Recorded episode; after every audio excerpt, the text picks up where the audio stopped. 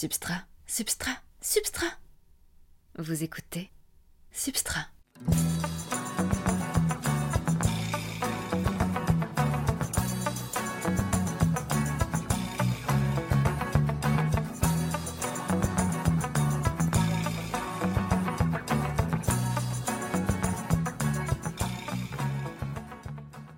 Chers auditeurs, bonjour à vous.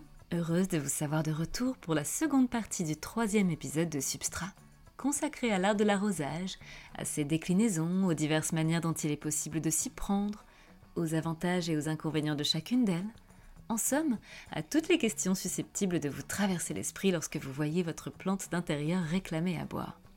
Pfff, quelle drama queen celle-là, comme si sa vie en dépendait.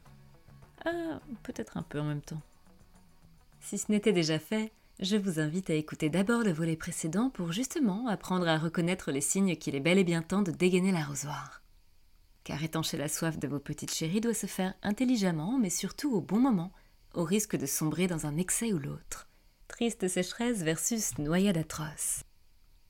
Sachez d'ores et déjà qu'entre ces deux scénarios, le premier est considéré comme le moins pire, celui dont la plupart des plantes en pot s'avèrent aptes à se remettre, à condition qu'il ne soit ni prolongé, ni fréquemment répété. Feu mon ficus pumila aurait pu témoigner. À force de me voir l'oublier trop souvent, il a préféré tirer sa révérence définitivement un jour de canicule. RIP. Toutefois, dans la rubrique nécrologie plantesque, là où j'ai davantage excellé, c'est évidemment en matière de surarrosage. Rien d'étonnant à cela, puisqu'il s'agit, paraît-il, de l'erreur la plus répandue et la plus délétère, celle qui décime à vitesse grand V nos plantes préférées. Mais nous y reviendrons en temps voulu. Pour l'instant, commençons par le commencement, c'est mieux, en partant du principe que vous avez touché le terreau, qu'il est sec dans sa globalité, que le pot se révèle nettement plus léger qu'à l'accoutumée, bref, qu'il est réellement l'heure d'arroser. Tiens, en parlant d'heure, cette dernière a son importance, ou du moins la période de la journée que l'on va privilégier. Il est vivement recommandé de s'y atteler le matin, peu importe que vous vous y preniez aux aurores ou juste avant le déjeuner, et ce, pour deux raisons très simples. Argument numéro 1. Une petite pluie matinale offre le temps à la plante de bien digérer son eau. Façon de parler, hein. je sais qu'elle ne possède pas d'intestin vert tout mignon derrière ses tiges. Comprenez cependant que si vous arrosez en plein après-midi alors qu'il fait déjà chaud, le phénomène d'évapotranspiration aura lieu plus vite et votre arrosage s'avérera alors moins bénéfique. Si à l'inverse, vous êtes d'humeur à splasher le soir en vous disant nickel, il n'y a pas de soleil, pas de risque que ça sèche trop vite, eh ben justement, c'est là tout le problème. Son repas va lui rester sur l'estomac à votre petite cocotte. Oui, oui, je suis au courant. Elle n'a pas d'estomac non plus, mais euh, vous voyez quoi. Est-ce qu'il vous viendrait à l'idée de vous taper une pizza quatre fromages juste avant d'aller dormir? Hum, Mauvais exemple. Je parie que oui pour certains d'entre vous, bande de petits fous. Bref, un minimum de luminosité et de chaleur doivent être au rendez-vous dans les heures qui suivent votre arrosage, c'est la base.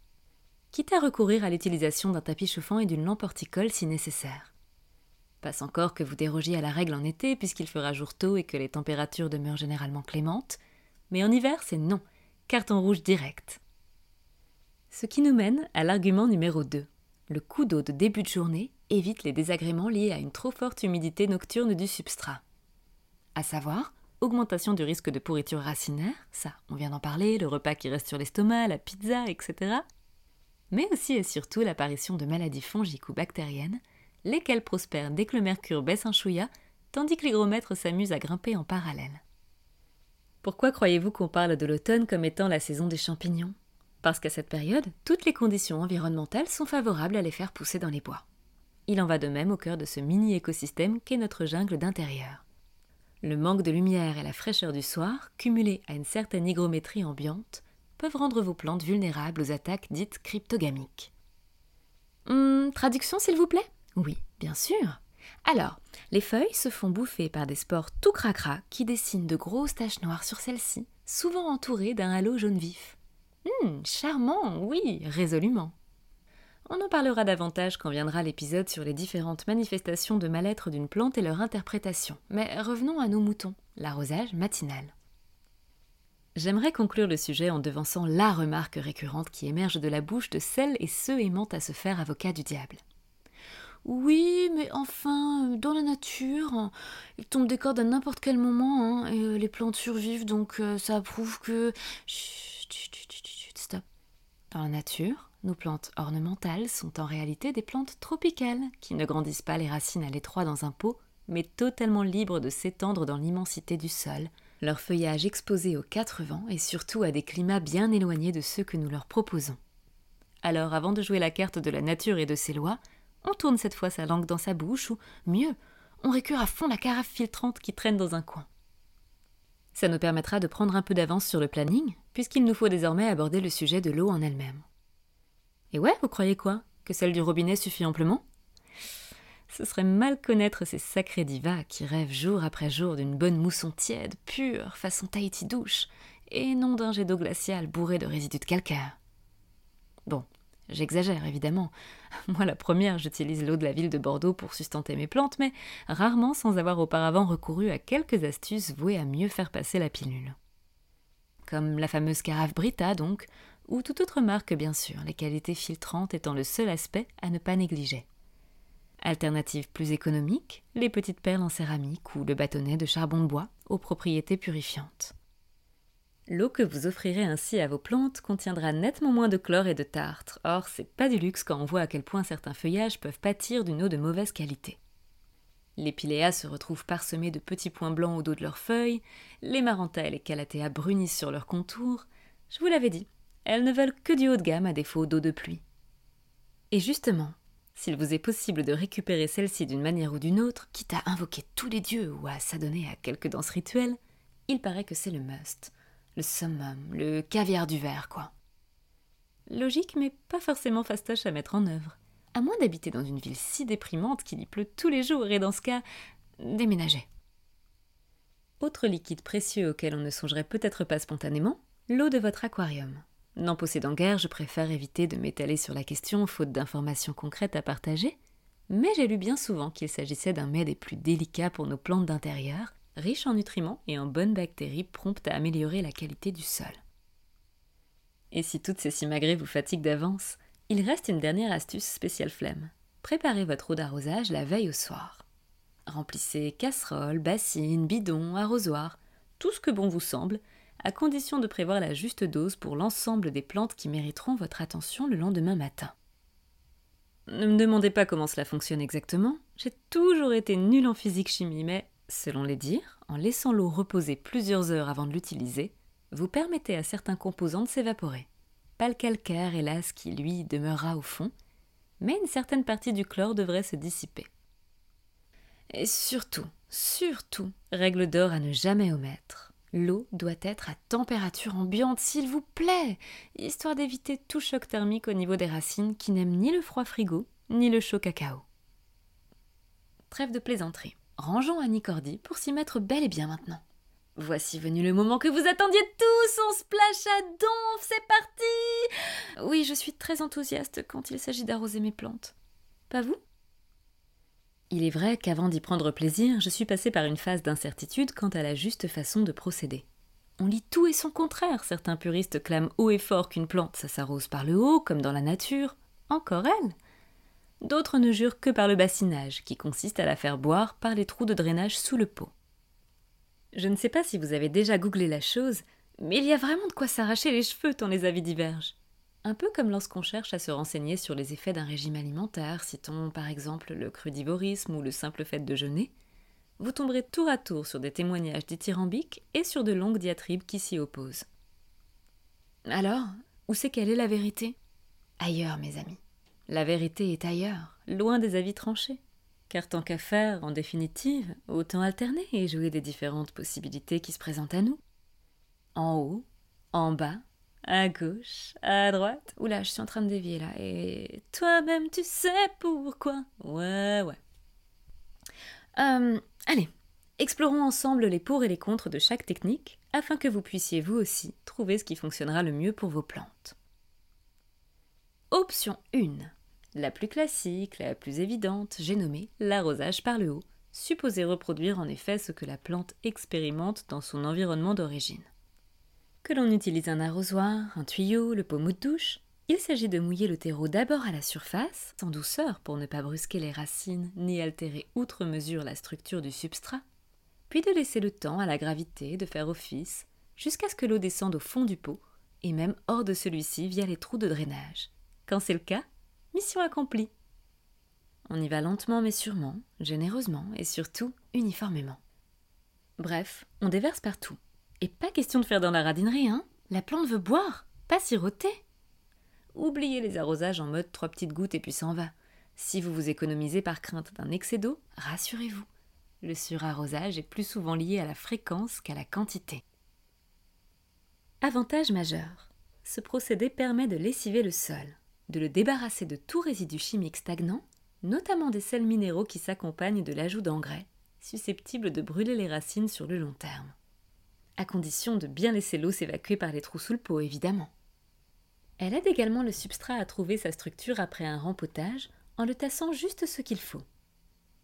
Si l'on opte carrément pour la douche, c'est tout bénef, puisque l'on pourra alors laver le feuillage au passage un geste d'hygiène que votre plante appréciera grandement si vous prenez l'habitude de le pratiquer régulièrement en été et seulement de temps à autre durant les mois d'hiver. Inconvénient notoire. Arroser par le haut implique de mouiller les premiers centimètres du sol où aiment à se nicher de nombreux nuisibles comme les mouches de terreau ou les trips lorsqu'ils se laissent tomber hors du feuillage après leur stade larvaire. L'humidité du substrat en surface favorise leur cycle de développement. Il est donc recommandé d'éviter cette méthode d'arrosage pendant quelques semaines en cas d'infestation. Aussi, certaines plantes sont réputées sensibles aux gouttes d'eau qui pourraient rester sur leurs feuilles après coup, à l'instar des bégonias, des piléas ou encore des tradescantia. Idem pour la plupart des cactés et succulentes, habituées à sécher particulièrement vite dans leur milieu naturel. Il n'est donc pas rare que l'on choisisse d'étancher leur soif par le bas plutôt que par le haut. Enfin, Puisqu'un arrosage vertical lié à l'effet de la gravité aura tendance à tasser le terreau sous le poids de l'eau, celui-ci pourrait devenir trop compact à force, empêchant tout liquide de pénétrer et d'atteindre les racines. Ce phénomène se remarque aisément lorsque le substrat se décolle des parois du pot. L'eau coule alors sur les côtés directs au lieu d'atteindre la motte, et là, c'est le flop. Option numéro 2, l'arrosage par le bas, qu'on appelle aussi le bassinage on plonge le pot dans un récipient quelconque, rempli d'une quantité d'eau suffisante pour que celle-ci puisse l'immerger sur ses deux tiers, et on attend. On attend quoi? Bah, que la plante boive, pardi Toute seule, comme une grande. Grâce au phénomène de capillarité, l'eau va progressivement remonter vers la surface du terreau, comme lorsqu'une éponge s'imbibe de bas en haut. Sachez qu'il est également possible de procéder en déversant l'eau directement dans la soucoupe sous le pot de la plante, mais en ce qui me concerne, je ne suis pas convaincue par cette méthode qui me semble moins efficace qu'un bon gros bain. Si l'on évite de se baser sur un calendrier pour connaître la date à laquelle arroser, il en va de même pour la durée du bassinage d'un minuteur. C'est utile, certes, histoire de ne pas la laisser patauger toute une éternité, mais ne vous fiez pas à un timing précis, imposé. Le seul moyen de savoir quand il est temps de retirer la plante, c'est de regarder si le niveau d'eau continue de baisser ou non. Dès que ça ne descend plus, alors on est bon, le terreau est sans doute suffisamment saturé. Dans le doute, comparez le poids du pot avant et après et touchez le substrat en profondeur. La différence devrait être flagrante.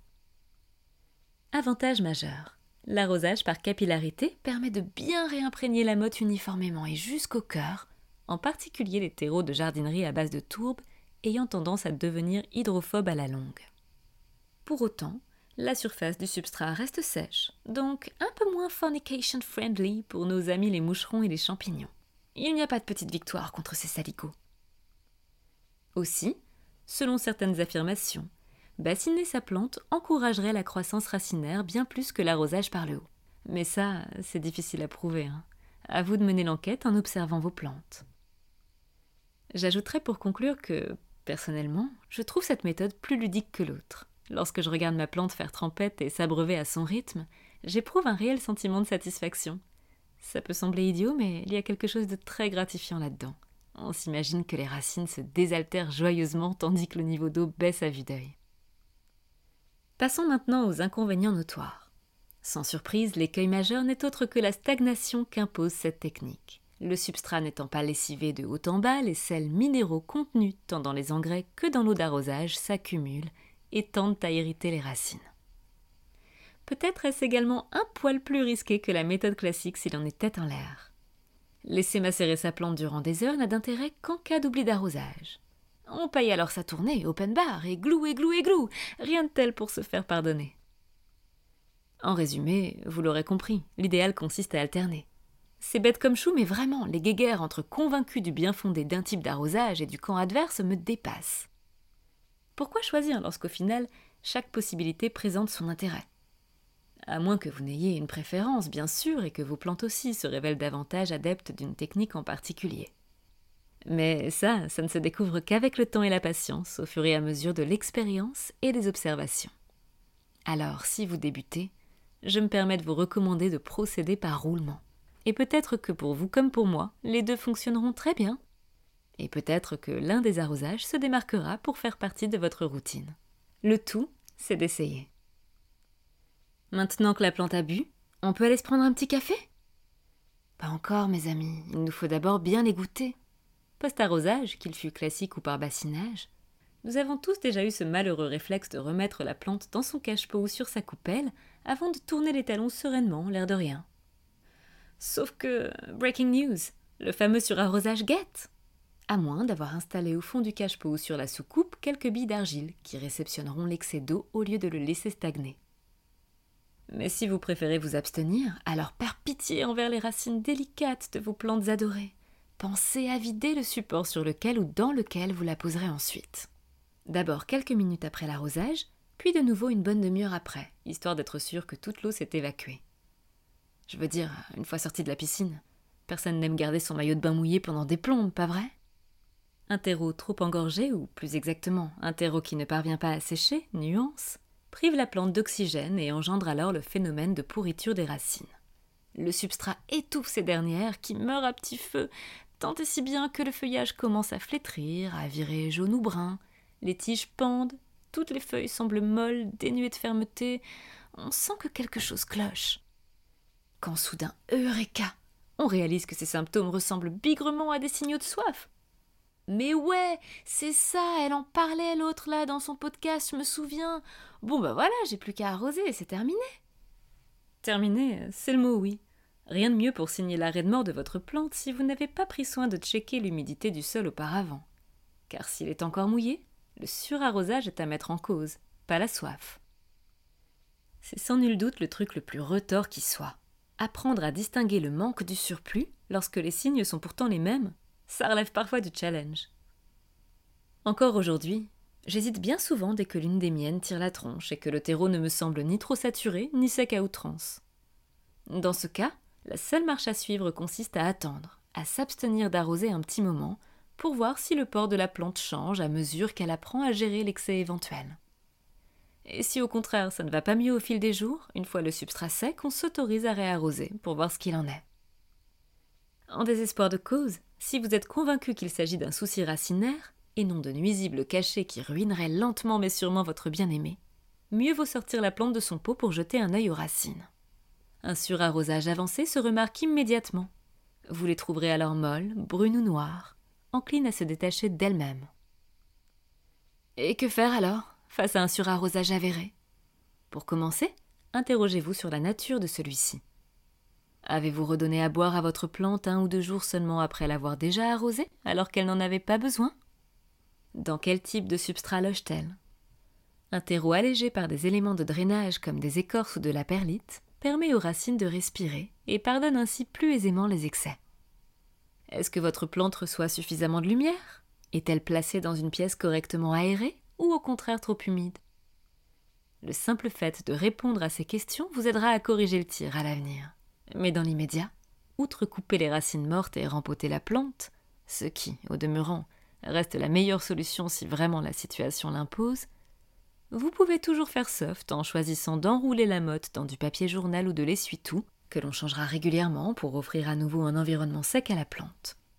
Si vous possédez un tapis chauffant, c'est le top. Sinon, on se contente de bien l'exposer. Après quelques jours, la plante retournera dans son pot, ni vu ni connu. Et si ça va mieux, youpi Si c'est toujours la tristesse, retour à la case départ. Ou sinon. J'ai acheté à l'automne dernier une Maranta variegata, qui n'était pas totalement en forme déjà dans la boutique, mais que voulez-vous? Pour 10 euros, J'étais prête à faire preuve d'optimisme et à me dire que chez moi, ça finirait par aller mieux. Manque de bol, j'étais loin du compte. Elle a décliné rapidement, ses feuilles ont jauni et se sont recourbées comme pour me crier de l'abreuver au plus vite. Sauf que les arrosages ne changeaient rien au problème, la laisser sécher non plus. Je perdais patience tandis qu'elle perdait ses feuilles. Après avoir tout essayé, tout inspecté, dépoté, rempoté, coupé, exposé, brumisé, j'en passe, j'ai décidé de jouer ma dernière carte. La mettre en eau. Et devinez quoi? En quelques jours seulement, elle a complètement changé d'aspect. Ces dernières feuilles se sont déroulées et d'autres ont commencé à apparaître dans la foulée. J'ai souvent reproduit cette expérience sur des plantes mal en point. Un Calathea orbifolia, un Begonia maculata, un philodendron birkin et même sur un Floridagoste, figurez-vous. Toujours avec succès. Bien que parfois décriée, cette astuce demeure ma préférée pour les sauvetages désespérés. Et son effet miracle s'explique très simplement.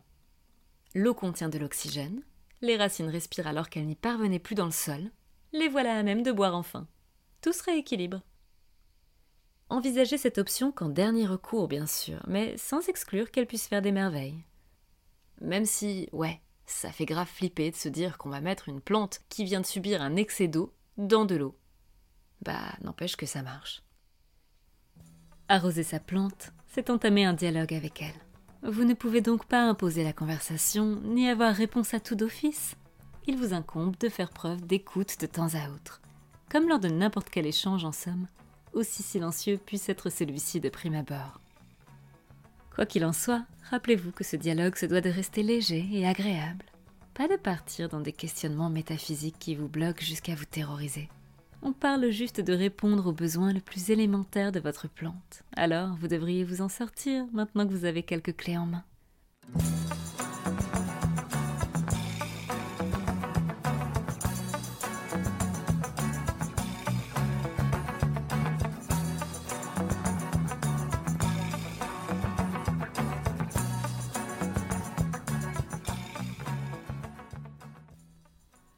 J'espère que cet épisode fut clair comme de l'eau de roche, même si j'ai parfois ramé pour garder mes propos fluides. Encore une conclusion vaseuse, penserez-vous, mais on ne se refait pas. À présent, Substrat se met en pause pour les vacances. Hâte de vous retrouver début septembre, dans ces eaux-là. Plouf